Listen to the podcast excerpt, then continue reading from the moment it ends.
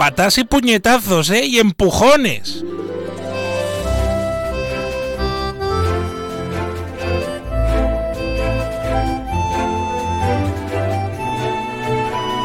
En Onda Cero, más de uno Bahía de Cádiz, con Jaime Álvarez.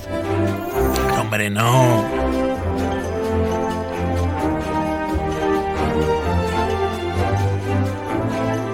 Somos muy buenos.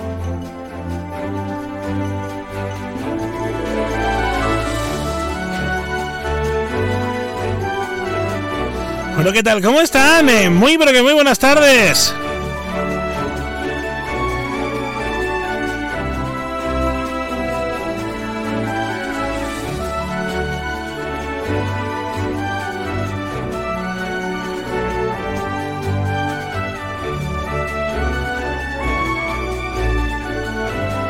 Este es el tiempo de radio, el tiempo del más de uno de la Bahía de Cádiz, que ya saben que hasta las 2 menos 10 les contamos todo lo que pasa en esta bendita provincia, en esta bendita Bahía de Cádiz, que hoy está un poquito más tranquilita que ayer, ¿eh? Porque ayer mira que fue un día intenso, intenso como chupar un pomelo, ¿eh? Porque la verdad que la, la actualidad se fue sobreviviendo una detrás de otra, otra detrás de la, de la anterior.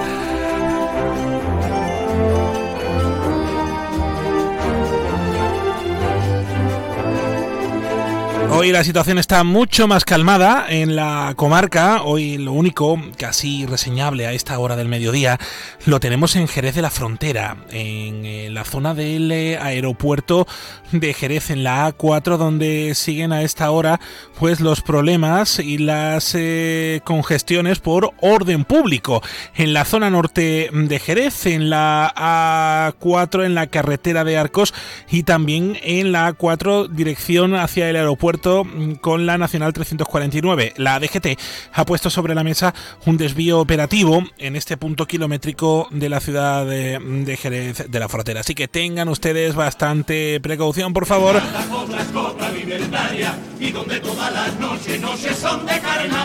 La cosa está complicadita, ¿eh? Los vientos siderales me despeinan muy el pelo Blancas, nebulosas, miles palpitan esta noche dentro de mis cicatrices. Pues esta noche la última semifinal eh, del concurso oficial de agrupaciones del Carnaval de Cádiz. Ya queda nada, ya está aquí. La gran final que por supuesto la podrán seguir aquí en la sintonía de la radio en Onda Cero Cádiz, en el 101.4, en el 91.4 de la frecuencia modulada programa de radio que lo llevará desde primera desde primera hora de la tarde José Antonio Rivas hasta que lo sepamos todo. ¿Quién gana? ¿Quién se lo lleva? Qué bonito lo, que hicieron ayer los colgados, ¿eh?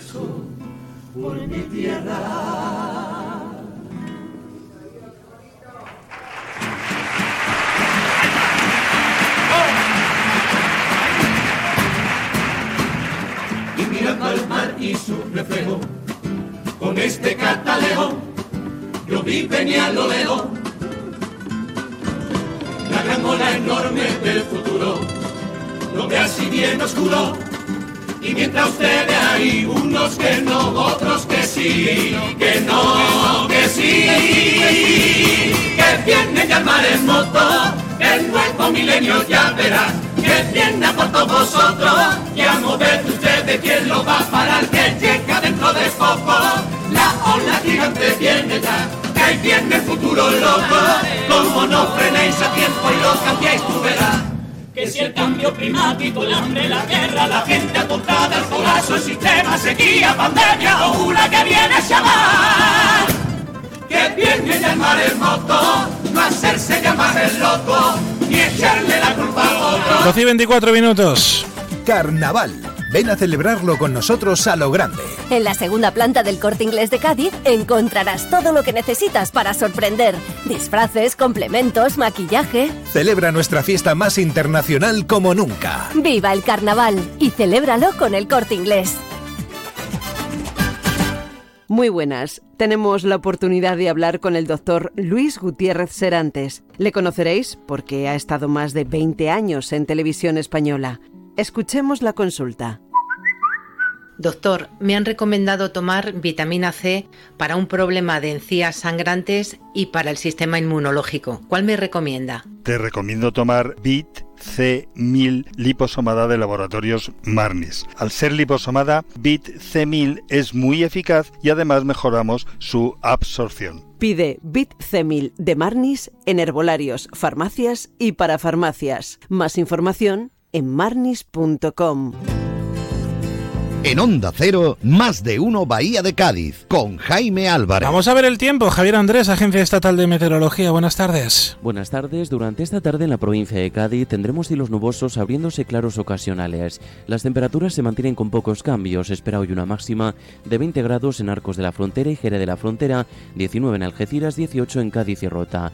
El viento será de componente oeste flojo. En el estrecho poniente flojo a moderado. Mañana no se descartan las precipitaciones débiles a partir de la tarde, más probables e intensas al final del día. En el cielo tendremos intervalos nubosos aumentando a nubosos o cubiertos. Por la mañana, brumas. Las temperaturas máximas se mantienen sin cambios o en ascenso. Máximas de 20 en Algeciras y Arcos de la Frontera, 19 en Cádiz. Las mínimas bajan en descenso, 11 en Cádiz, 10 en Algeciras, 7 en Arcos de la Frontera. Viento flojo variable aumentando a moderado el suroeste a partir del mediodía. En el litoral atlántico, rachas muy fuertes al final del día. El viernes se intensifica el viento en la costa y continuarán las lluvias. Es una información de la Agencia Estatal de Meteorología.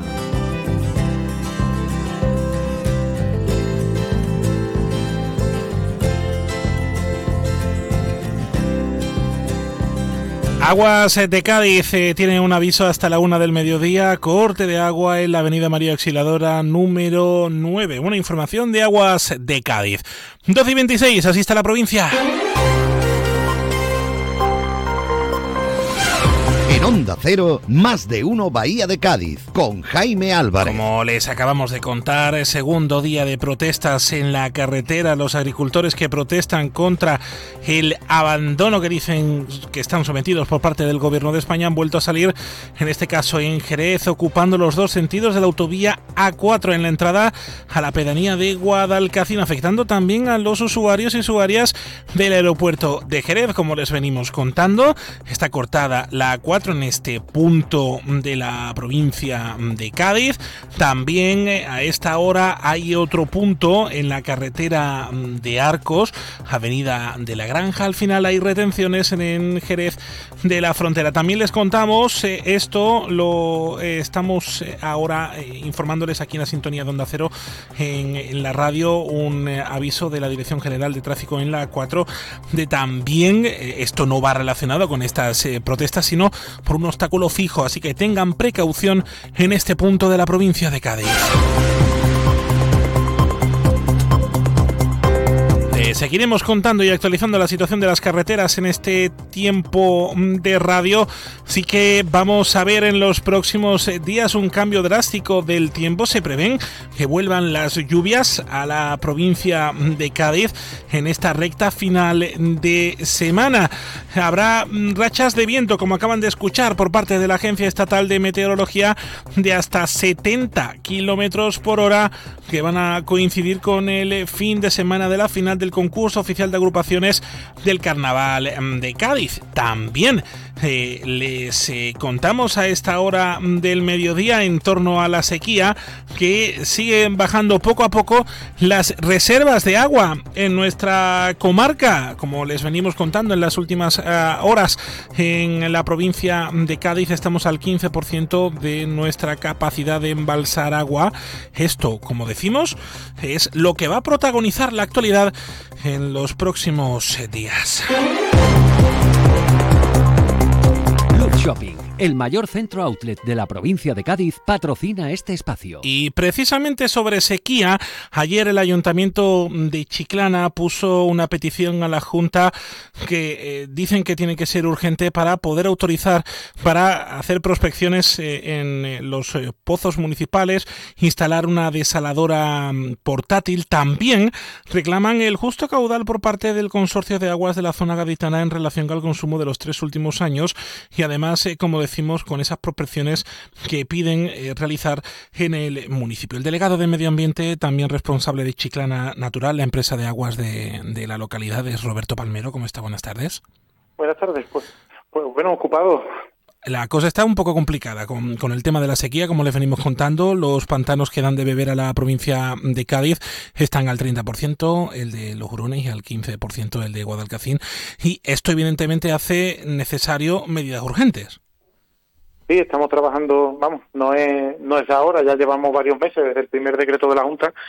Además, que es lo que tú estabas comentando, desde Chiclana hemos trabajado muy intensamente, tanto tanto en la prevención, que ya fuimos de los primeros que tuvimos un plan de sequía y un plan de gestión del agua regenerada, ahora también con las inversiones que llevamos más de 400.000 euros invertidos en mejoras de las redes de cara a esta regulación que, ahora estamos forzados a hacer por, um, bueno, por la situación de sequía y por el agua que nos está sirviendo el consorcio. El eh, Boletín Oficial de la Junta de Andalucía puso medidas urgentes en la Costa del Sol, en la Axarquía, también eh, mm, estas medidas que ustedes reclamáis, también allí las van a poner, el uso de agua regenerada, la puesta del servicio de, sondeos, aquí decís que esto hay que hacerlo y también eh, la portátil, ¿dónde se puede situar esta instalación? Bueno, no nos corresponde a nosotros. Nosotros lo que estamos pidiendo, eh, tanto en este decreto como en los anteriores, aparte de las obligaciones que, corresponden de bueno de consumo, etcétera, marcan una serie de, eh, inversiones que realiza la Junta de Andalucía. Casualmente, pocas veces tocan a, Cádiz, que es lo que veníamos reclamando ayer, y también lo que nos permite eh, una serie de trámites o una serie de cuestiones que en situaciones que no sean de emergencia no están permitidas, como el uso de los pozos, etcétera, pues también nos abre la mano a, este tipo de cuestiones. Nosotros lo que estamos reclamando es que, eh, obviamente, la Bahía de Cádiz no es ya la cuestión de Chiclana como municipio, sino la propia Bahía de Cádiz con la importancia que tiene y con la carga que tiene también de población eh, en los meses de verano, eh, también tenemos que tener una solución al igual que se está planteando para Málaga o para o para otras provincias. Al final, Chiclana forma parte de, de un eje, ¿no? De esta bahía Janda que, que no solo somos un referente turístico a nivel nacional, sino que aparte tenemos, como decimos, una carga de población ya que comienzan estos meses que entran y no nos queremos quedar fuera.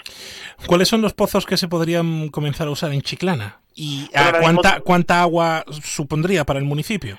Ahora mismo tenemos, para, para simplificar lo que la gente lo pueda entender, hay cuatro pozos que se perforaron en el momento de la última crisis hídrica, que fue en el 96. En aquel entonces, eh, cuando se culminaron los trabajos, eh, esos pozos podían dar servicio o podían dar servicio hasta un poquito más de, lo que consumíamos en aquel entonces. Han pasado 20 años y ha cambiado mucho la ciudad, ¿no? Esto que hablamos siempre de esta ciudad en crecimiento y ahora mismo no supondría ni un 20% del consumo, aparte de que eh, no es directamente poner los pozos y conectarlos a la red, ¿no? También eso requiere de una infraestructura, unas obras. Eh, los pozos se cargan en los depósitos, hay que hacer tratamiento de agua, lo que se conoce como clorarla, ¿no? Y hacerla potable, y entonces se podría distribuir la. Entonces, ahora mismo solo están para casos de emergencia, en casos de corte, estamos pidiendo la autorización para que los podamos poner en carga y tengamos ese complemento más al resto de medidas que estamos tomando. ¿Cuánta agua hay ahí acumulada o cuánto se puede llegar a acumular? Bueno, es lo que estamos ahora mismo estudiando. Hemos empezado tan, tanto con los sondeos y tal, porque los pozos lo que tenemos, llevamos es un mantenimiento, digamos, que los hacemos para tenerlos siempre operativos para casos de necesidad. Y ahora que es caso de necesidad, pues estamos comprobando. Y, a ver, obviamente no es la solución, no es una solución definitiva, es una, es una solución de, de, cara a una emergencia como la que estamos viviendo. Al final lo que estamos pidiendo es que, que también el resto del municipio, todos los municipios, nos comportemos por igual, que hagamos las inversiones necesarias, que corrijamos las pérdidas que tenemos en las redes, es un trabajo conjunto de, todas las administraciones para que esta situación, que parece que va a ser la, nueva normalidad, como ahora gusta decir, pues que los ciudadanos y, la gente que nos visita se vea afectada en lo mínimo posible. ¿Y qué le pedís al consorcio de aguas? Porque no me ha quedado claro. ¿Lo que le pedís es la reducción del caudal o el justo caudal? ¿Esto cómo es? No, el, consorcio de agua, que al final lo forman todos los ayuntamientos, lo que está haciendo es recortarnos casi en un 20% el, eh, en base a unos cálculos que ellos hacen de los últimos cinco años, ¿no? Del consumo que hemos tenido en los últimos cinco años, pues dice, en enero consumiste y esto, pues ahora os vamos a dar esto menos un 20%, que por eso cada municipio lo está intentando gestionar de una manera, con las bajadas de presión, con cortes selectivos, etcétera, porque nos sirve menos agua de la que nosotros distribuimos, ¿vale? ¿Qué ocurre? Que hacen el cálculo con los últimos cinco años y claro, ahí se incluyen años como el del COVID, que en función del mes pues, hemos tenido mucho menos consumo o mucho más consumo o no hemos tenido visitantes, entonces es un cálculo un poco injusto para la situación que tenemos ahora. Y aparte, eh, también pedimos de que, bueno, eh, llevamos ya varios meses con esta situación. Hay municipios como el nuestro en el que estamos con un cumplimiento de casi el 15% de, de esto, mientras que otros municipios no están cumpliendo. Entonces esperamos de que el reparto sea justo y equitativo, se ajuste más a la realidad y que, y que hombre, cuando ahora lleguen las épocas más necesarias, como puede ser este verano, que se siga cumpliendo con, a rajatabla con este reparto. 12 y 35, por desgracia, vamos a seguir hablando mucho de sequía en este 2024. Ya lo hicimos el año pasado. Hoy saludamos al delegado de Medio Ambiente, responsable de la empresa de aguas de Chiclana, eh, Roberto Palmero. Gracias por atendernos. gracias a vosotros. 12 y 35, la información ya lo saben, a la 1 y 35, con Carmen Paula.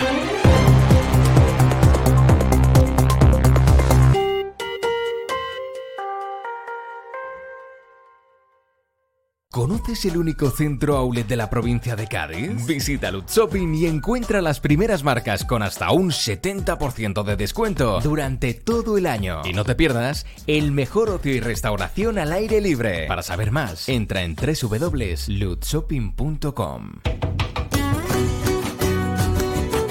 En Onda Cero, más de uno Bahía de Cádiz, con Jaime Álvarez.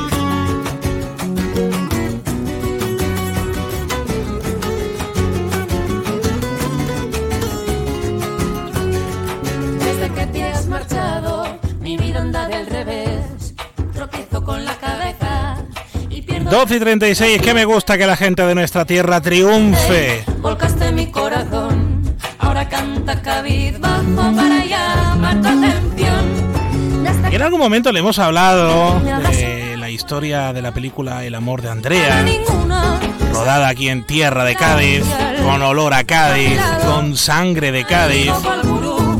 Ya lo siento, pero les odio, tan solo por no ser tú.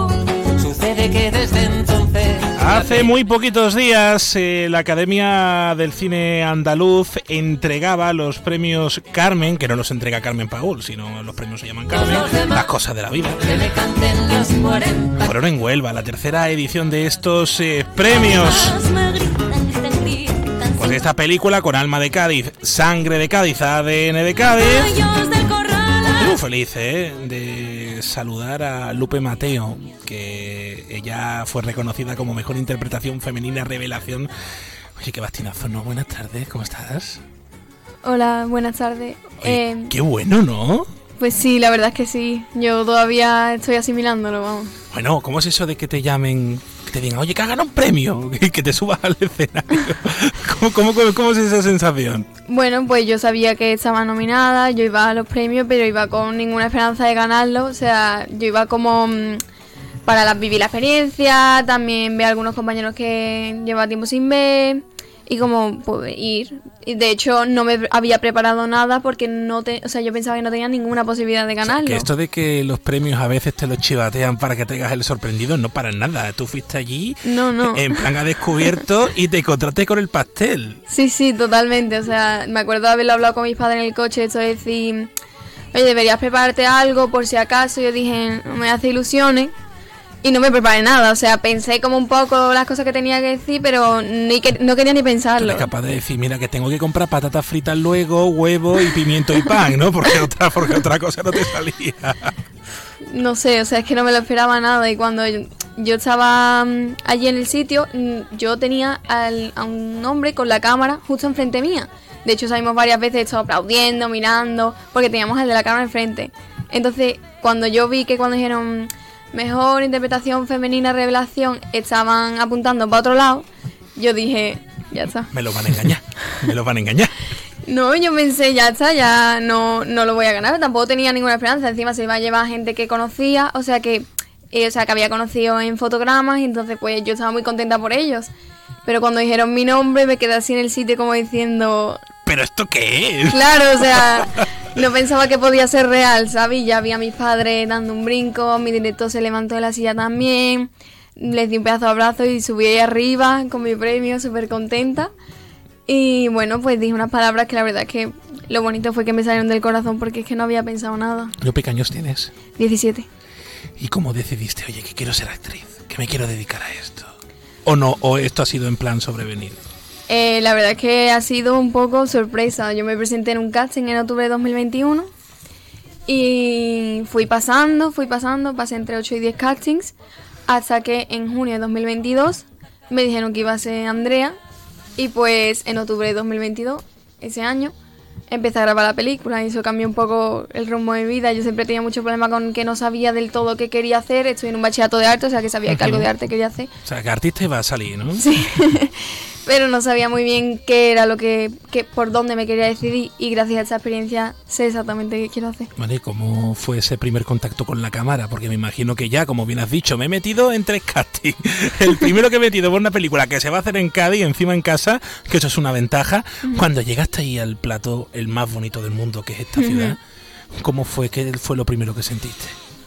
Pues la verdad es que estaba muy nerviosa, obviamente. O sea, te dicen que vas a ser la protagonista de una película, que todo el peso de la película. Es que encima la protagonista. Claro, o sea, que todo el peso de la película va a ir en ti y te quedas como, bueno, vale.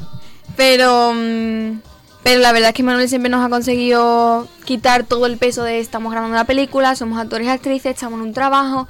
Siempre nos ha quitado mucho ese peso y pues fue muy cómodo grabar. O sea, llegó un punto en el que yo no sentía que estaba grabando, o sea, estaba viviendo la vida de Andrea. Claro, es que por aquel entonces, eh, si no me sale bien las cuentas, tú tendrías 15 años, 15, ¿no? ujú, porque cumplo los años justo en diciembre. Entonces, Pues fíjate. Mm. Y ahí interpreta a Andrea, que era también una, Sí. una chavalita, viviste su vida y ha salido bien. Sí. Ha salido bien.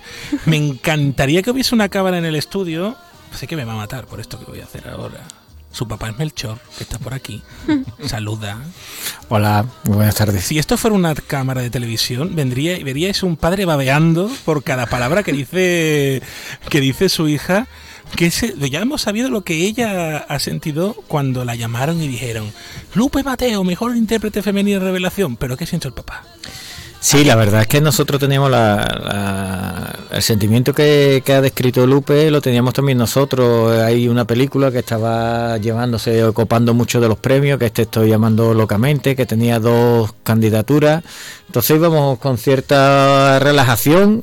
Y entonces cuando dijeron su nombre, la verdad el subidón fue tremendo. En primer lugar, muy emocionados por, por ella, el, porque micro, el microinfartito cayó, ¿no? Fue en plan, ¡ay, Dios mío, qué Y sobre todo también esto responde, bueno, que su trabajo también ha sido reconocido. El trabajo, por supuesto, que ha tenido Manuel Martín Cuenca con, con ella y con todo, con todo el equipo, que ha sido fundamental para que para saber sacarle ese jugo, ¿no? Y que hayan podido rendir bien. Y después de eso, también un reconocimiento al fin y al cabo a la, a la película. Pero en ese momento, la verdad, si te soy sincero, mi ga- la gala para mí terminó en ese momento. Yo ya no me enteré del resto de los premios, sinceramente. Oye, Lupe, eh, ahora la puerta que ya la ves entrevista, ya sabes que quieres ser actriz. eh, eh, eh, ¿Cómo lo vas a plantear ahora? Porque eres insultantemente joven como yo, ¿eh? Pero, pero, pero, pero ¿cómo lo vas a hacer ahora? ¿Qué, ¿Cuáles son tus retos a partir de ahora? Pues por la situación de la película, lo que es la promoción y tal, tuve que mm, eh, aplazar segundo bachillerato para el año que viene porque perdí muchísimos proyectos y al estar en arte no es tan fácil recuperar, bueno, fácil. Mm, Es un poco más diverso que en otros bachilleratos porque los proyectos al ser artísticos tú los tienes que hacer en el momento, no tienes más plazo para hacerlo. Y eh, mm, ahora mismo estoy en una escuela en Jerez que, en la que me estoy formando, estoy sacándome el C1 y dando clases de inglés. Entonces, pues, que vamos, que no estoy parada y que quiero pues seguir haciendo cosas. Mi idea es terminar el segundo bachillerato el año que viene. Bien. Y si puedo, irme a Madrid a alguna escuela a estudiar cine. Bueno, quién sabe. Esto me gusta, ¿eh? Hablar con gaditanas que, que, oye, que le ha salido en la cosa, ¿no? Sí, sí. Lupe Mateo, que te quiero dar las gracias. Lupe Mateo Barredo, que si no tu madre va a venir y me pega, ¿eh? Muchísimas gracias por venir, de verdad. Gracias a ti. Y a Melchor, compañera también periodista, que te quiero dar las gracias por haberte robado estos minutos. Le digo, por favor, a alguien que de su trabajo, no vamos a decir cuál, que ya todo el mundo lo sabe, que va a volver ahora a trabajar, ¿eh? No te preocupes. Está claro. Melchor, un abrazo, gracias. Gracias.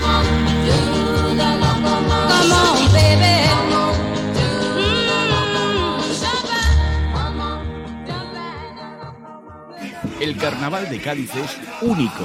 Disfruta de la fiesta en la calle y hazlo con responsabilidad. El carnaval auténtico son las coplas de las agrupaciones, los tipos, las callejeras, los romanceros, no des el cante y pasa del botellón.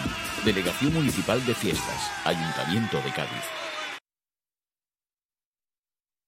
El otro día me preguntaron qué consejo le darías al Joaquín Prat del futuro. Pues le diría que siga eligiendo Suzuki S-Cross. Nuevo Suzuki S-Cross con tecnología híbrida, versiones 4x4 y etiqueta eco. Descubre más en suzuki.es y déjate sorprender por su precio imbatible. Y ahora tu S-Cross 100% conectado con Suzuki Connect. Suzuki S-Cross. Cross the line. Véalo en Alvariza Motor, concesionario oficial Suzuki, Avenida Tío Pepe 21, Jerez. Son los pequeños detalles los que crean las grandes leyendas de McDonald's, como ese pepinillo que genera debate o esas patatas que siempre acabas robando. Ahora ha llegado el momento de una nueva leyenda, nueva McCrispy Legend, tan crujiente, tan pollo, tan mm, McDonald's. Os esperamos en los restaurantes McDonald's de la Bahía de Cádiz. En Onda Cero, más de uno Bahía de Cádiz, con Jaime Álvarez. Nos escucha Estela. Hola, ¿qué tal? Buenas tardes. Buenas tardes. Buenas tardes. ¿Desde dónde? Desde Bolonia, Tarifa. Mira qué buena tierra para estar. Eh, ¿Usted a qué se dedica? Nosotros a la ganadería A la y una ganade- quesería. a la ganadería y a la quesería, que ahora mismo los sectores primarios pues están protestando pues por multitud de, de razones eh, en la calle. De hecho, como les venimos contando desde primera hora de la mañana, hay tractores que están ahora mismo impidiendo la circulación en el aeropuerto de Jerez de la Frontera. Le pregunto, ¿a qué nivel eh, le afectan a ustedes, pues, por ejemplo, la subida de los costes de- del transporte o de su ganadería y de su actividad primaria? En este caso es una quesería de, de aquí, de la provincia de Cádiz. Sí, sobre todo los costes de producción. Pues los, costes de producción están bajo, bajo de producción. Si el, el grano está caro, el gasoil está caro, la producción cuesta sacarla. Y así va sumando y sigue y no, no se puede, con los precios altos no se puede. Eh, ¿Recibís ayudas? Muy pocas.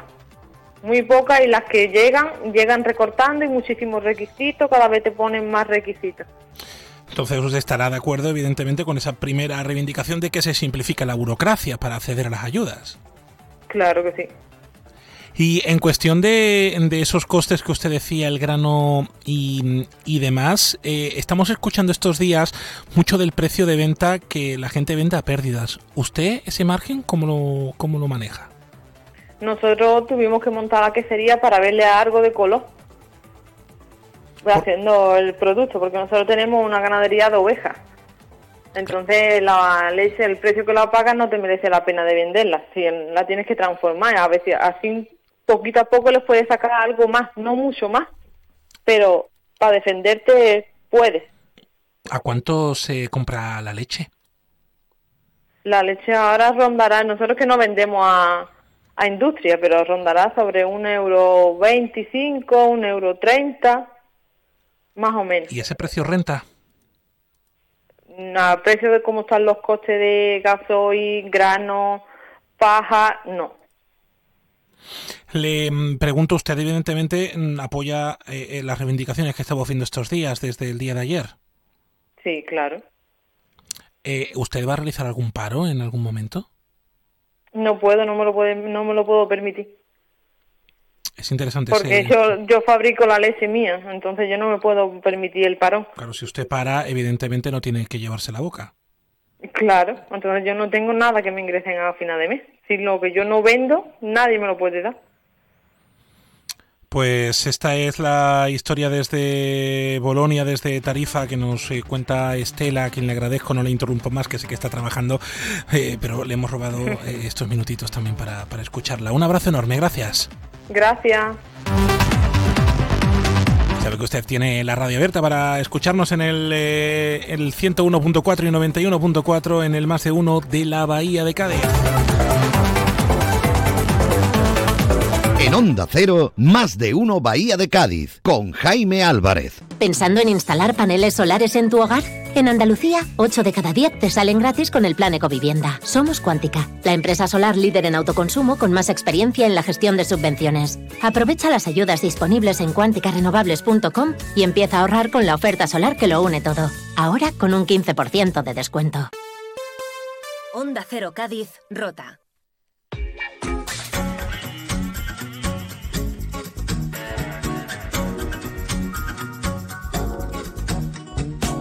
La Junta de Andalucía, por cierto, estás en el más de uno de la Bahía de Cádiz. Lo que decíamos, la Junta alerta de que más de 48.000 gaditanos y gaditanas se podrían quedar sin alimentos básicos con el nuevo modelo de tarjeta monedero puesto, propuesto por el gobierno de España para las familias en situación de vulnerabilidad. Este modelo limita la distribución de las tarjetas monederos solo a familias con menores a su cargo, excluyendo a otros colectivos sociales en situación de vulnerabilidad como personas mayores con pensiones bajas, personas sin hogar o familias con hijos de 18 años, mayores de 18 años, o familias migrantes. Eh, esto es lo que opina la Junta. Eh, se lo voy a preguntar al delegado territorial de Inclusión Social, Juventud, Familias e Igualdad de la Junta en Cádiz, Alfonso Candón, que nos está escuchando. ¿Cómo está, delegado? Buenas tardes. Pues muy buenas tardes, muchas gracias por, por atendernos. ¿cómo, es esto que se pueden quedar eh, sin alimentos básicos con el modelo de la tarjeta monedero que propone el eh, Ministerio mm, del Gobierno de España, que dirige, creo, Pablo Bustinduy, creo que es? Bueno, pues la verdad es que el Gobierno de España, pues aparte que no ha tenido tampoco la, cortesía ¿no? de escuchar a las comunidades autónomas, pues sí, ya lo has apuntado perfectamente antes, ¿no? De las personas que se van a quedar sin bueno, sin alimentos básicos y además que este modelo del, gobierno de España pues mm, nosotros le pedimos que no haga un, que no aplique la comunidad autónoma un, este, un criterio excluyente que además que rechazamos de plano y se haga eh, se haga bueno pues se haga ese sistema que estamos que se está reivindicando de la comunidad autónoma de Andalucía como es eh, el sistema mixto no eh, que es es donde coexistan bueno con las tarjetas monedero y el actual sistema de reparto directo que, es lo es lo más lógico no eh, porque además que ambos pues son compatibles y además esto ya se demostró eh, en la pandemia donde además que iban de la mano ¿no? y se puso en marcha bueno pues un programa pionero que puso la Junta de Andalucía de tarjetas monedero a las familias más vulnerables bueno pues para adquirir alimentos y productos de primera necesidad al tiempo bueno pues que también se mantuvo el reparto directo a través de dichas entidades, ¿no? Entidades que además, bueno, pues están muy preocupadas por este asunto y que deja tirada, pues, a decenas, a decenas de personas. Y ya no solamente lo que has apuntado de personas mayores, pensionistas, bajas pensiones, o, eh, bueno, familias con hijos de con más de 18 años, también los comedores que también hacen una labor importante y que se surten también de los bancos de alimentos, ¿no? Por lo cual este modelo al final bueno, pues va a excluir al 85% de las personas beneficiarias actuales que alcanzan las 57.500 en la provincia de Cádiz. El gobierno de España, sí, no me había equivocado, era Pablo Bustinduy, el ministro de Derechos Sociales, Consumo y Agenda 2030, dice que los bancos de alimentos van a seguir funcionando igual. Eh, entiendo por lo que usted dice, es verdad que la Junta de Andalucía tiene también un sistema de tarjeta monedero, que lo que se queja, lo que os quejáis es que eh, el gobierno tan solo lo quiere poner a un sector de la población y no a todos los sectores de la población, y que también pueden funcionar ambos sistemas. Bueno, que efectivamente, o sea, nosotros insistimos en ese, en ese sistema mixto, mixto donde eh, coexistan las tarjetas moneda y el actual sistema de reparto. Y además, eh, que se amplíe también a más personas, eh, que no solamente es a familias menores, sino a familias que tienen, pues, tienen más hijos, bueno, lo hemos dicho y lo hemos apuntado a, lo hemos apuntado anteriormente, ¿no? Y que, bueno, y que es una realidad social, ¿no? Nosotros que pedimos, por una parte, que el gobierno rectifique y nos dejen marcar el mejor criterio a la hora de repartir esa tarjeta moneda según la realidad social de Andalucía. Por ejemplo, en Andalucía eh, los menores de familias vulnerables comen gratis en los comedores escolares, pero también nosotros tenemos un programa desde la Consejería de Inclusión Social que cubre la alimentación básica de menores vulnerables a través de las escuelas de verano que se desarrollan en toda Andalucía y en la provincia de Cádiz se desarrolla. Entonces, bueno, pues yo creo que debe de, atender la petición, eh, traer el diálogo, eh, en ver cuál es la solución más adecuada y sobre todo que, que, escuche a las comunidades autónomas, porque no está escuchando a las comunidades autónomas en este aspecto. Yo entiendo que el gobierno de Sánchez está inmerso en otras cuestiones eh, más interesantes para ello, ¿no? Pero al final desde Andalucía y muchas comunidades están pidiendo que esto no, no se puede tolerar, porque al final está dejando tirado a muchas a muchas entidades ¿eh? como son pequeñas asociaciones de barrio, de pueblo y comedores sociales que cocinan estos alimentos y que ofrecen también com- compañía junto a la comida que se le da caliente, ¿no? Y todas las entidades de España, pues, mm, quedan excluidas del nuevo modelo impuesto por el gobierno de España. Yo creo que debe de atender la petición, de reflexionar y que, y que no haga oídos sordos a, clamor por parte de, de la sociedad. Sí, porque- andaluza española. Sí, porque lo que la Junta de Andalucía dice es que no, ellos no están en contra de las tarjetas monederos, porque de hecho es algo que en Andalucía se hace. Pero también decís que eh, eh, gran parte de la población que, que- que vi- vive en esta situación en nuestra comunidad autónoma vive en zonas rurales. Y ahí hay un problema muy serio que no ataja eh, el hecho de tener una tarjeta monedero con que puedas ir a comprar con tarjeta, porque es que hay muchos establecimientos, por ejemplo, primero que no admiten este, este sistema de pago. Eh, eh, hay asociaciones, entidades de pueblo, pequeños economatos, ¿verdad?, que prestan servicio en estas localidades. Exactamente, entonces son entidades que trabajan a, pie de calle y que conocen la situación real de sus vecinos.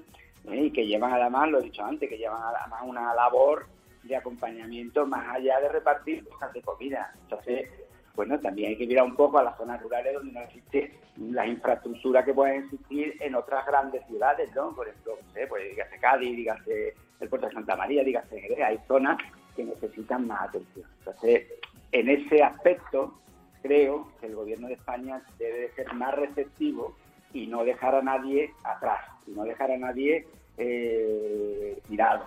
Y sobre todo mm, eh, a los gaditanos que están, bueno, pues están pasando verdaderas y graves dificultades.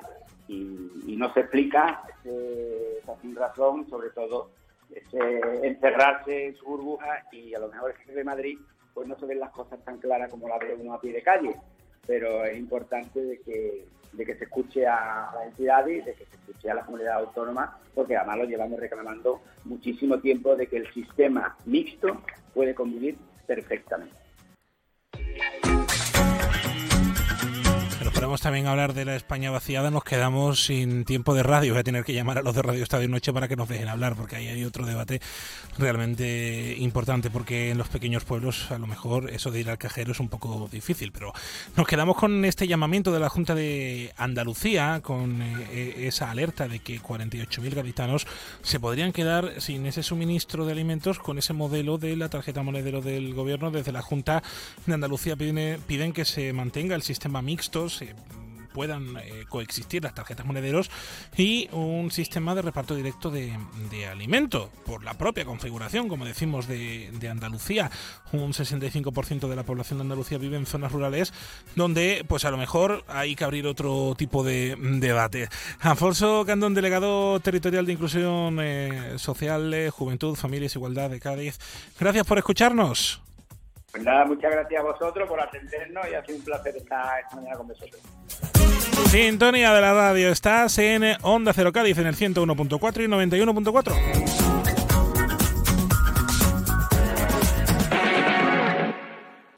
Hay un lugar en el mundo pensado especialmente para ti. Jerez. Historia y futuro. Con la familia o con amigos. Para vivir, para descansar, para invertir, para estudiar, para divertirte. En cualquier estación del año, si buscas un destino, elige Jerez. Jerez siempre. Síguenos en Twitter. Somos arroba más de uno Bahía.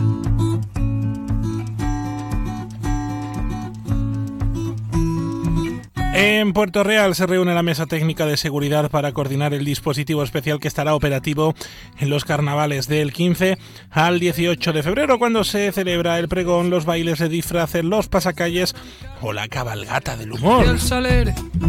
Hay cigarros sin un trago. En San Fernando tendremos chupinazo, pero no el de San Fermín, sino el de la Plaza del Carnaval, de la Plaza del Rey y la Plaza del Carnaval con las agrupaciones de Martínez Ares, El Celu, David Carapapa, y entre otras eh, muchas van a estar en los carnavales de San Fernando. más, pues? Un ratito a pie, otro ratito andando. Qué bonito me ha salido esto. O no, o no.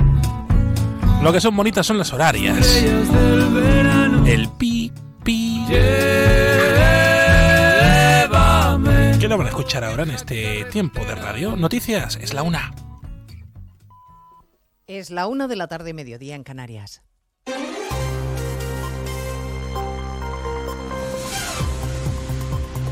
Noticias en Onda Cero.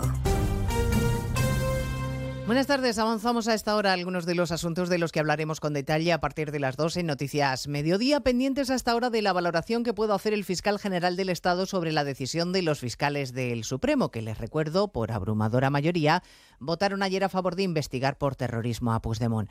A la espera de lo que diga Álvaro García Ortiz, que preside en Barcelona una junta de fiscales, esta mañana en más de uno el fiscal Alfonso Viada le decía a Alsina que está convencido de que la Fiscalía no tendrá en cuenta el criterio de la mayoría de los fiscales, especialmente tras escuchar ayer a la portavoz del Gobierno, Pilar Alegría. Es ilustrador lo que dijo la portavoz del Gobierno. Eh, dice, no, no, si aquí el que decide es el fiscal general de Estado. Bueno, pues claro, entonces, entonces pues ya está. No hay, o sea, quiere decir, puede ocurrir todo, porque tampoco voy a suponer nada, pero las probabilidades son del 155 que ha dicho usted.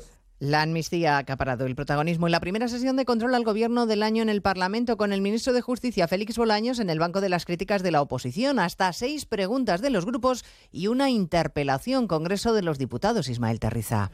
Y a este último juicio parlamentario de la jornada se ha enfrentado sin compañeros de bancada, solo en su escaño y Cayetana Álvarez de Toledo diciéndole que su ley de amnistía está condenada. Son ustedes únicos corruptamente únicos. Y si el fiscal general lo fuera del Estado y no del señor Sánchez, ya habría actuado contra ustedes de oficio.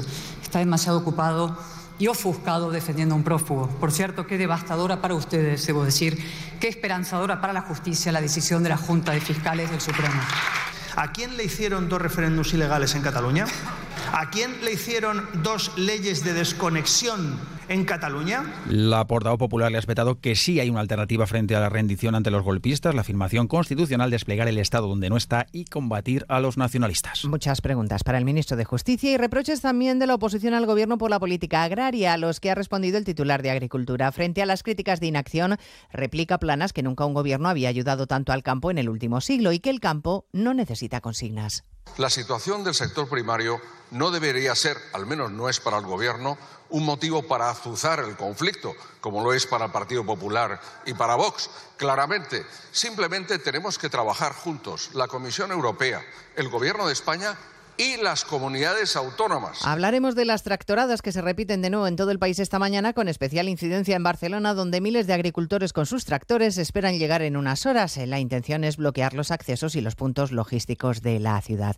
Hay novedades a esta hora en el caso de los ERE. El Supremo deja en manos de la Audiencia de Sevilla el informe sobre los indultos de Griñán y otros siete condenados. El tribunal que condenó es ahora el que tiene que pronunciarse. Y antes de hacerlo solicita informes a la Fiscalía.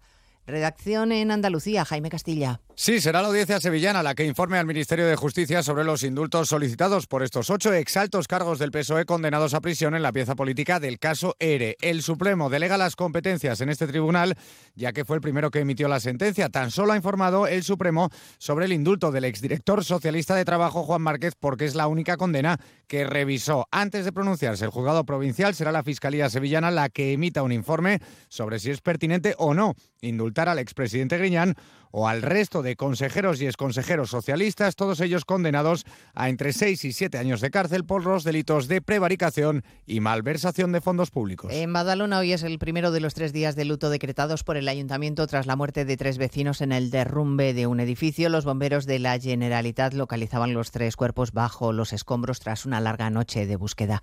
Y hay duelo también en la localidad alicantina de Alfaz del Pi por el asesinato machista de una mujer. Se ha guardado a mediodía cinco minutos de silencio y el agresor, la pareja de la víctima, ha sido detenido en un prostíbulo Hondo Cero Marina Baja. Antonio García.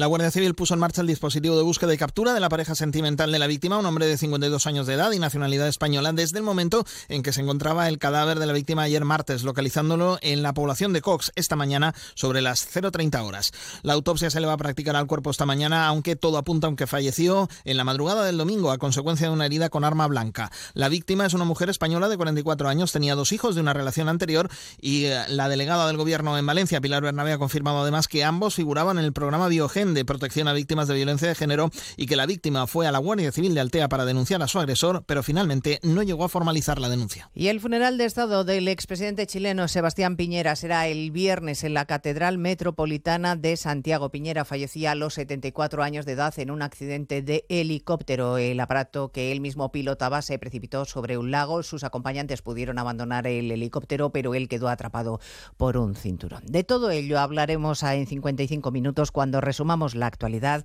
de esta mañana de miércoles 7 de febrero. Elena Gijón, a las 2, Noticias Mediodía.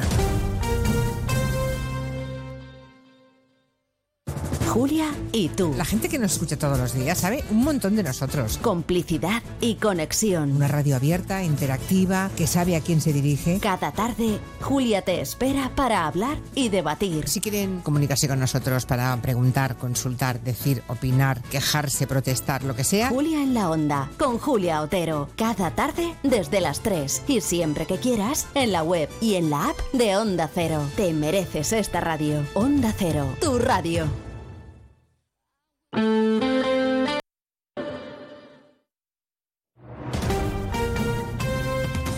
Andalucía, Onda Cero.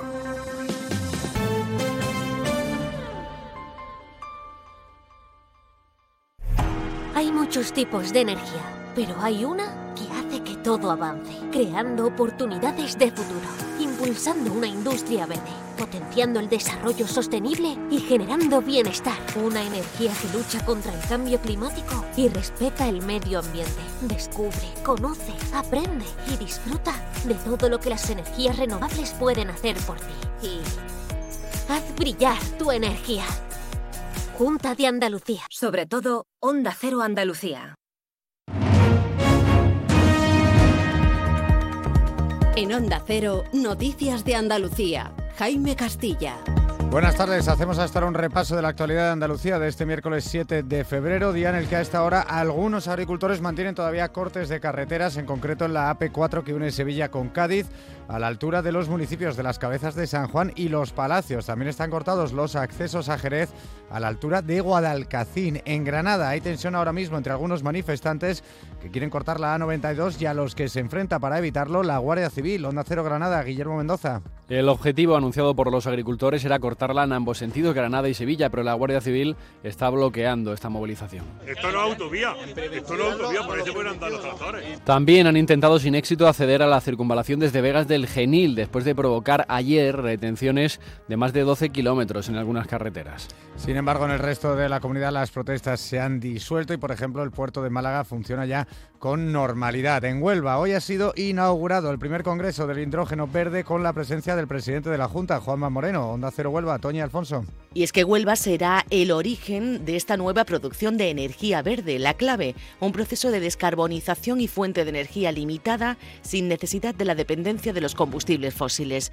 Hasta el viernes se reúnen aquí más de 300 empresas nacionales e internacionales, donde, como ha manifestado el presidente de la Junta, la colaboración pública-privada es fundamental. Otra inauguración es la que tiene lugar a esta hora en Córdoba, es la de la Biblioteca Pública Grupo Cántico, a la que asiste entre otros el ministro de Cultura, Onda Cero Córdoba, María Luisa Hurtado. La nueva Biblioteca del Estado alberga entre 120.000 y 130.000 volúmenes, aunque tiene capacidad para 250.000. Entre los ejemplares que guarda esta infraestructura cultural se conserva el legado documental de Pablo García Baena y la colección bibliográfica del Grupo Cántico. Seguimos ahora con el repaso de la actualidad del resto de provincias y lo hacemos por Almería.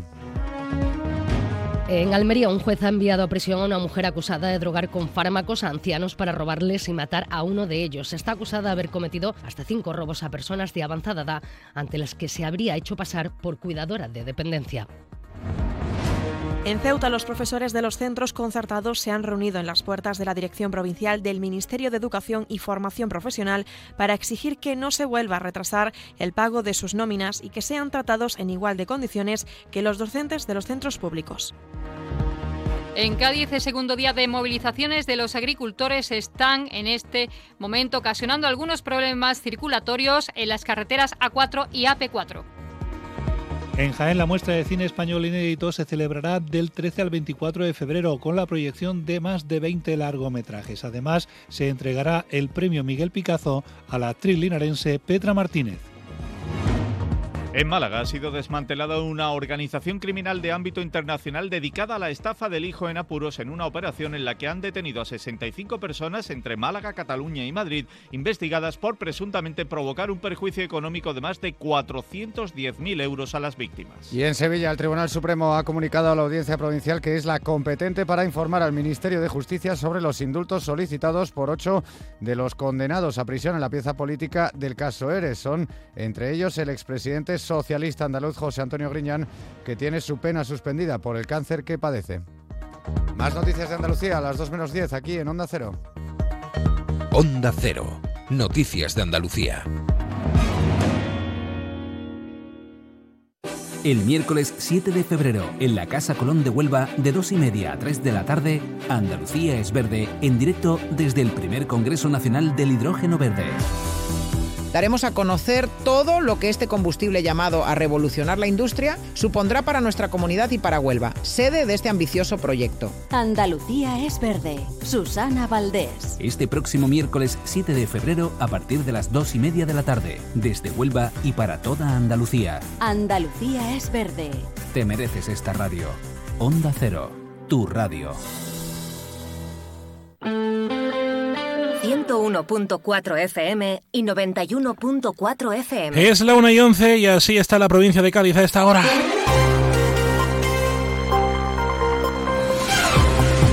En Onda Cero, más de uno Bahía de Cádiz, con Jaime Álvarez. Se lo acaba de contar Carmen Paul en directo en las noticias de Andalucía. Mañana de movilizaciones, segundo día en la provincia de Cádiz, en este caso centralizados en Jerez de la Frontera. Como decimos, esa manifestación sigue a, esta hora en, eh, Jerez. Parece que ya está casi disuelta. No así lo que les eh, contábamos hace tan solo unos instantes. Eh, cortada la AP4 a la altura de las cabezas de San Juan Sevilla en ambos sentidos por esta protesta. Hay retenciones importantes en este punto de la provincia de Sevilla en una carretera fundamental para el tráfico y para la conexión con eh, la provincia de Cádiz la 1 y 50 Jaime Castilla le cuenta todo lo que es noticia en esta segunda jornada de protestas de los agricultores en la provincia de Cádiz. Vienen las lluvias, esto es una muy buena noticia. Este fin de semana, la borrasca Carlota con K trae rachas de viento de hasta 70 kilómetros por hora y rachas eh, de lluvia que se prevén durante el día de la final del concurso oficial de agrupaciones del Carnaval de Cádiz y un carnaval en la calle que comienza y que incrementa el consorcio de transportes, los autobuses y los catamaranes. Van a ampliar su oferta y el horario de apertura de la estación gaditana de autobuses. También la Renfe, los trenes. El mayor incremento se concentrará entre el sábado y el domingo.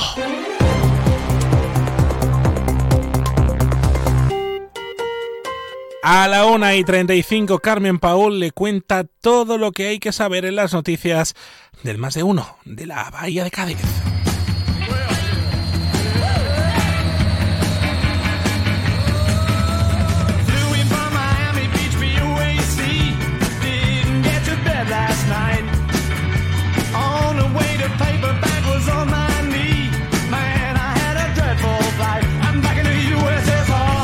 Síguenos en Twitter. Somos arroba más de uno Bahía.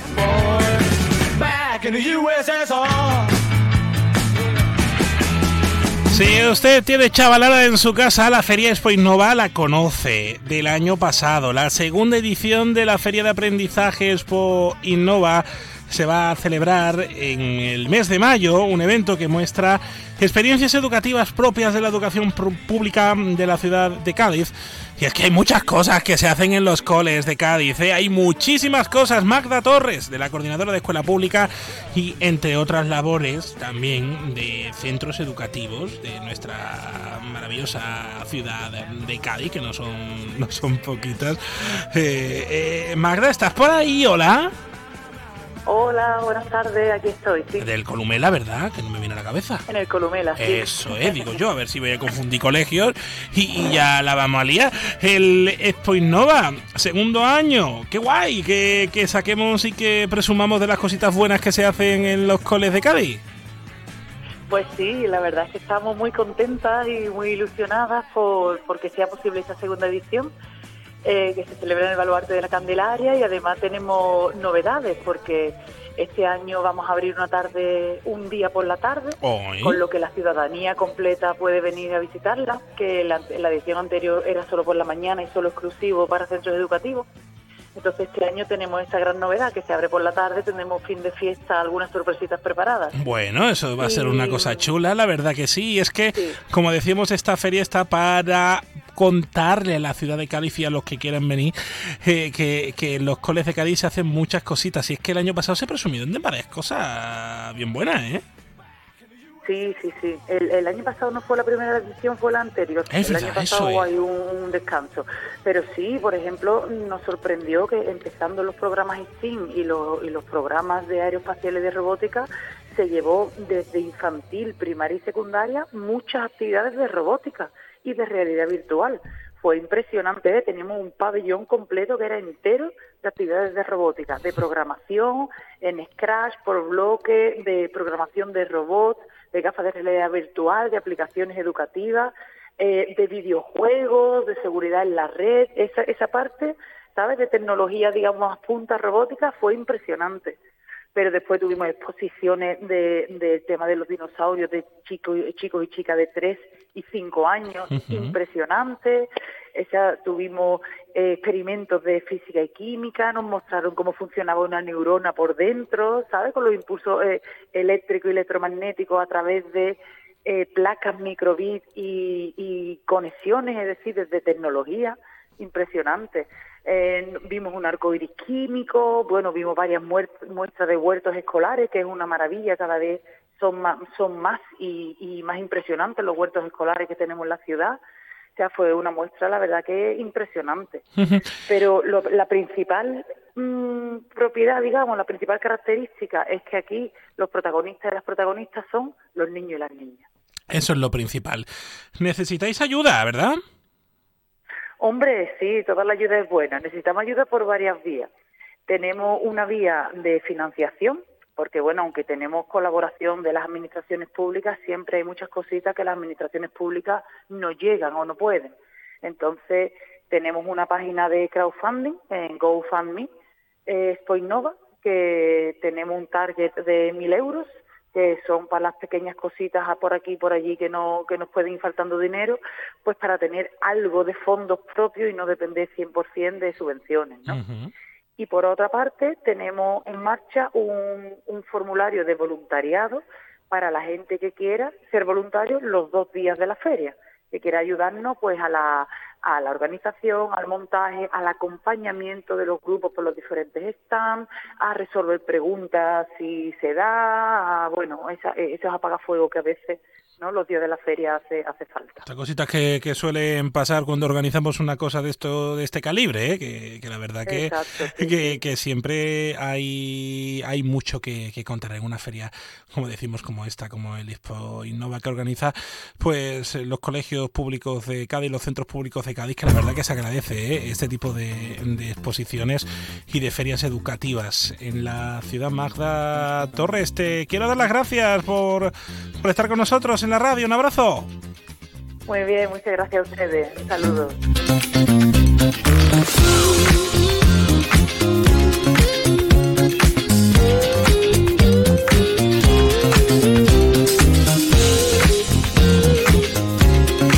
Sintonía de la radio es la 1 y 18. Fino, amontillado, oloroso, palo cortado. Pedro Jiménez. Don Zoilo, todo Jerez en una gama de sherries exquisitos embotellados en rama de la forma más natural, manteniendo toda su intensidad, sabor y color. Gama Don Zoilo 15 años, de bodegas Williams ⁇ Humbert. Somos Jerez. Disfruta con un consumo responsable. Llega el fin de semana y tú al fin paras. Pero el mundo no. Él sigue girando. El mundo no para de darle vueltas a la actualidad más inmediata. Juan Diego Guerrero tampoco. Si quieres desconectar sin dejar de estar informado, escucha Noticias Fin de Semana, cada sábado y domingo a las 7 de la mañana y a las 2 de la tarde. Y siempre que quieras en la web y en la app. Onda Cero, tu radio. No esperes a septiembre. Comienza a estudiar en febrero y titula antes. Matricúlate a distancia en el Instituto Superior de FP Universae. Abierta convocatoria de matrícula para más de 50 titulaciones de FP. Entra en universae.com y contáctanos por teléfono o WhatsApp. Universae, Change Your Way. Ayudo a hacer los deberes a los niños y descanso. Eh, Vale, ayudo a hacer los deberes a los niños, acerco a mi madre a Aquagym y descanso. Vale, ayudo a hacer los deberes a los niños, acerco a mi madre a Aquagym, paseo a Coco y... No se puede estar en todo. Bueno, Onda Cero sí, porque está en web, en app, en Twitter, en Instagram, en TikTok, en Facebook. Para que puedas escuchar lo que te has perdido en directo. Para que puedas comentar y disfrutar de contenidos exclusivos en la comunidad digital de Onda Cero. Onda Cero, tu radio. Síguenos en Twitter. Somos arroba más de uno Bahía. Comisiones Obreras acaba de informar que hay convocada una huelga de Renfe de 24 horas este día viernes por la jornada de 35 horas en Adif y la eliminación de las categorías de ingreso en Renfe.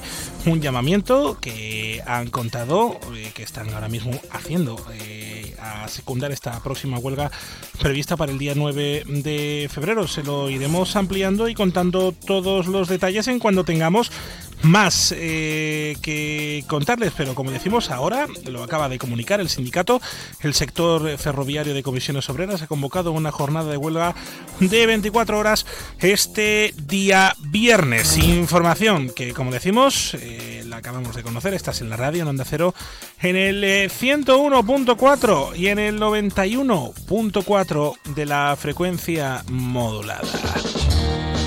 Y me gustaría saludar a esta hora a una artista, no, artistazo, ¿eh?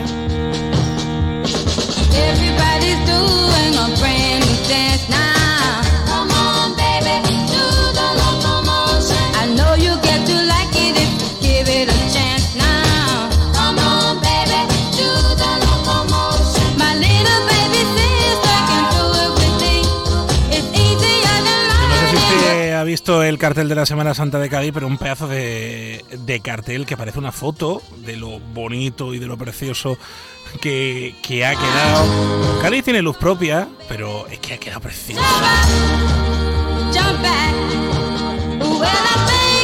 Una obra que representa Cádiz en base a una maqueta. Ahora se lo voy a preguntar a Chema Rodríguez.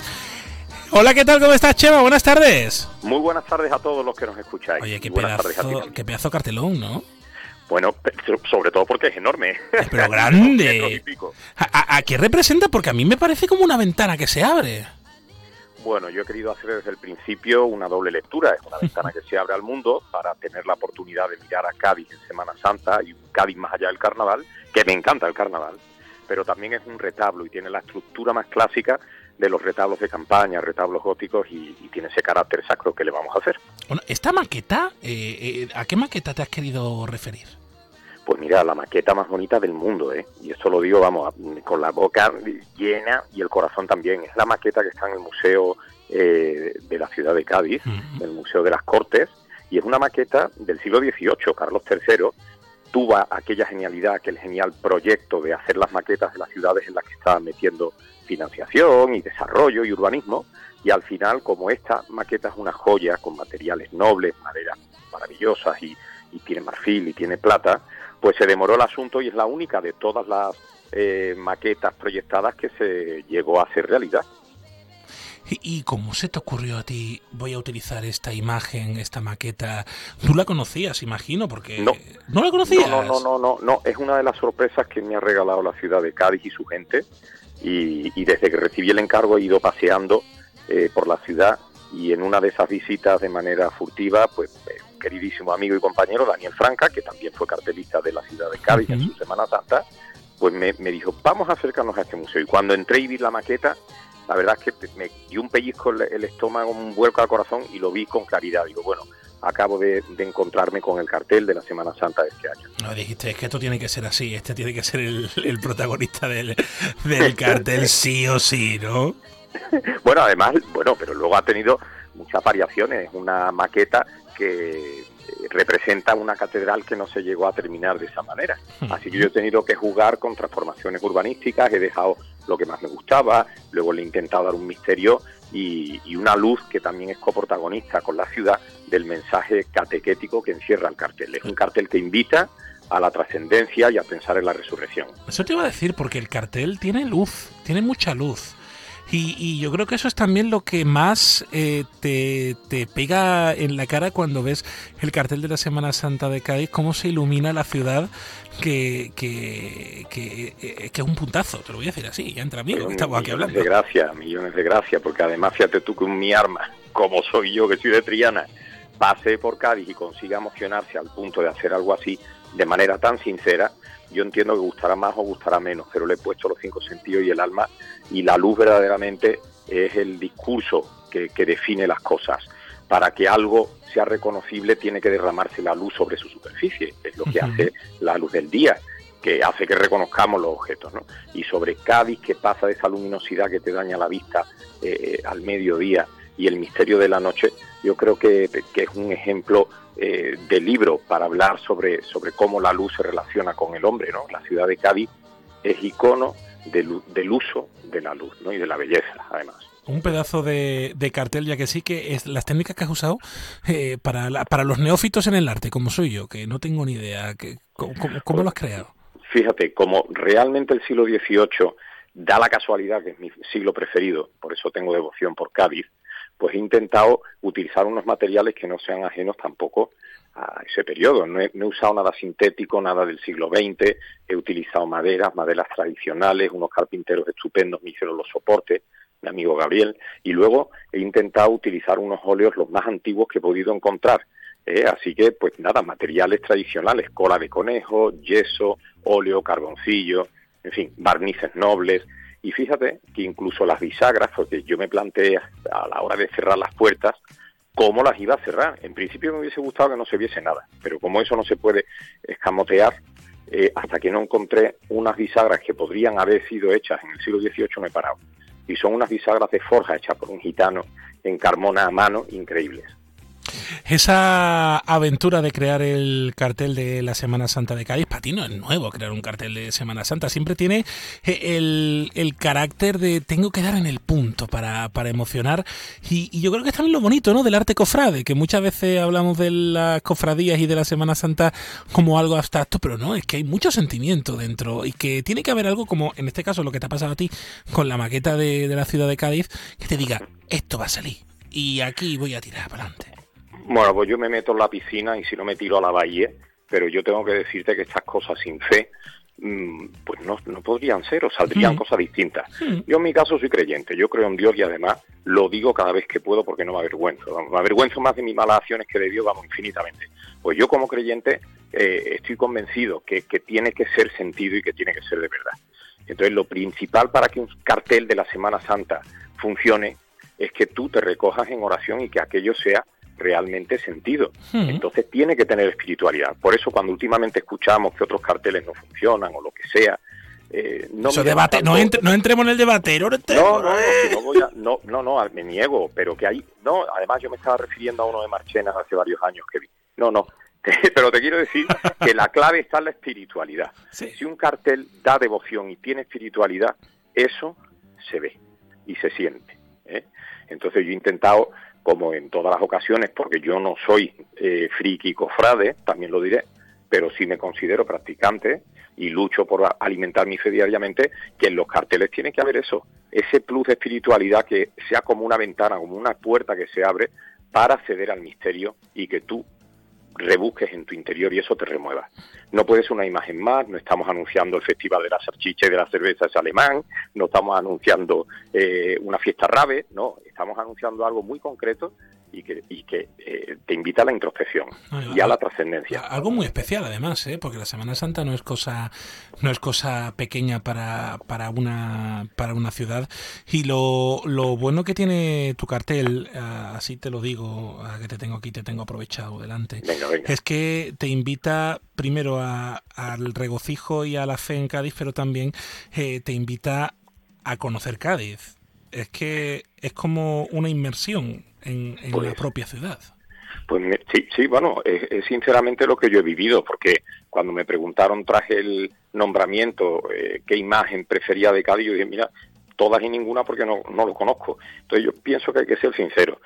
aunque te pongan la pica de que te corten el pescuezo. Para eso está Cádiz y su carnaval y no me importaba. Pero en este sentido, eh, era la primera vez que se contaba en la, con respecto a la colección de otros carteles del Consejo de las Hermandades de Cádiz, es la primera vez que se contaba la ciudad y no un protagonista de un titular concreto. Entonces, una, una ciudad que como Nueva Jerusalén se plantea en ese eh, recorrido de las cofradías, en esos hilos lumínicos de esas calles alumbradas por las procesiones, se plantea como el cristiano en el tiempo que está en la tierra somos errantes, somos peregrinos y somos nazarenos, somos penitentes. Y si te fijas, eh, si alguien tiene en mente el cartel o si no lo busca en las redes sociales... lo tiene usted ya en la web de Onda Cero Cádiz, ¿eh? si se quiere meter lo tiene ahí para, para revisar. No, porque ahí en la catedral, en la catedral, entre la cúpula y las dos torres podemos imaginarnos a Cádiz como una nueva Jerusalén. Ahí está el Monte Calvario, el, el Señor crucificado entre los ladrones y desde la luna encarnada en la palabra Cádiz cae esa luz que nos invita a mirar desde la cruz hacia el cielo. Y yo pienso que es, un, es una oportunidad de ver la, la ciudad de Cádiz como un escenario para trascender. Y nada mejor que la Semana Santa. Pues la verdad que sí, no puedo añadir nada más, ¿eh? tan solo te tengo que dar las gracias porque lo has explicado. Muchas gracias, además que me enrollo mucho, ¿eh? cuando me tengáis que cortar, venga, adiós. no, ha quedado precioso y además que el cartel que es una pasada, ya les digo, lo pueden ver en la web de Onda Cero Cádiz y también en las redes sociales hemos querido explicarlo porque merece hacerlo, conocerlo a través de, de la radio y les va, les va a encantar, ¿eh? Chema Rodríguez, un abrazo enorme y por cierto que decías, un mi arma hablando de Cádiz, que se lo Bueno, al que- bizcocho, que, se lo digan la al bizcocho. La perfección no existe, yo, la Que perfección se, no que se lo digan al bizcocho, ¿eh? que bien lo conoce la ciudad. Un abrazo para todos. Un abrazo, buenas tardes. Pues pon la alarma, hazte el café, date una ducha, vístete, coge el bus, espera, sigue esperando, anda hasta el trabajo, trabaja, mira el reloj, trabaja un poco más. Si a ti también se te hacen largas las mañanas, Elena Gijón te la resume. Noticias Mediodía, el mejor resumen de la actualidad matinal con conexiones en todos los lugares donde se producen las noticias. De lunes a viernes a las 2 de la tarde y siempre que quieras, en la web y en la app. Onda Cero, tu radio. Es normal pensar que la radio hace mucha compañía, pero nosotros queremos agradecer la compañía que vosotros, los oyentes, hacéis a la radio. Porque cada día sois dos millones. Imagina si tenemos compañía, para rato, para 24 horas de contenido todos los días de la semana. Y no es de extrañar, porque entretenimiento tenemos para aburrir. Bueno, para eso justamente, ¿no? Ya, yo dejaba esta sección para divino. Estamos aquí para que el trayecto de vuelta a casa se os haga familiar, para que tengáis excusa para salir a correr, para que ese vuelo de varias horas se os pase volando y para que no dormir sea un sueño. Onda Cero, tu radio. Mucha gente medita para dormir. A otros les recomiendan leer para conciliar el sueño. Nosotros queremos ser sinceros contigo. Si lo que quieres es dormir, escuchar Radio Estadio Noche no ayuda. ¿Qué le vamos a hacer? Es imposible pegar ojo, porque es imposible despegar la oreja. Disfruta sin descanso de la mejor actualidad deportiva y los debates más encendidos con Rocío Martínez y Edu Pidal. Cada noche a las once y media y siempre que quieras en la web y en la app. Onda Cero, tu radio. Una y 33 minutos, Onda Cero más de uno de la Bahía de Cádiz. Se quedan con Carmen Paul con las noticias. Por cierto, este tema es del grupo jerezano Deku. Se llama Dolor. Y lo canta una voz conocida también por ustedes, el compañero de Onda Cero en Jerez, Leonardo Galán. que La habrá escuchado usted 40.000 veces. Pues además de hacer buena radio y además de hacer todo bueno y unas lentejas buenas, también canta. Hasta mañana, Carmen Paul, noticias.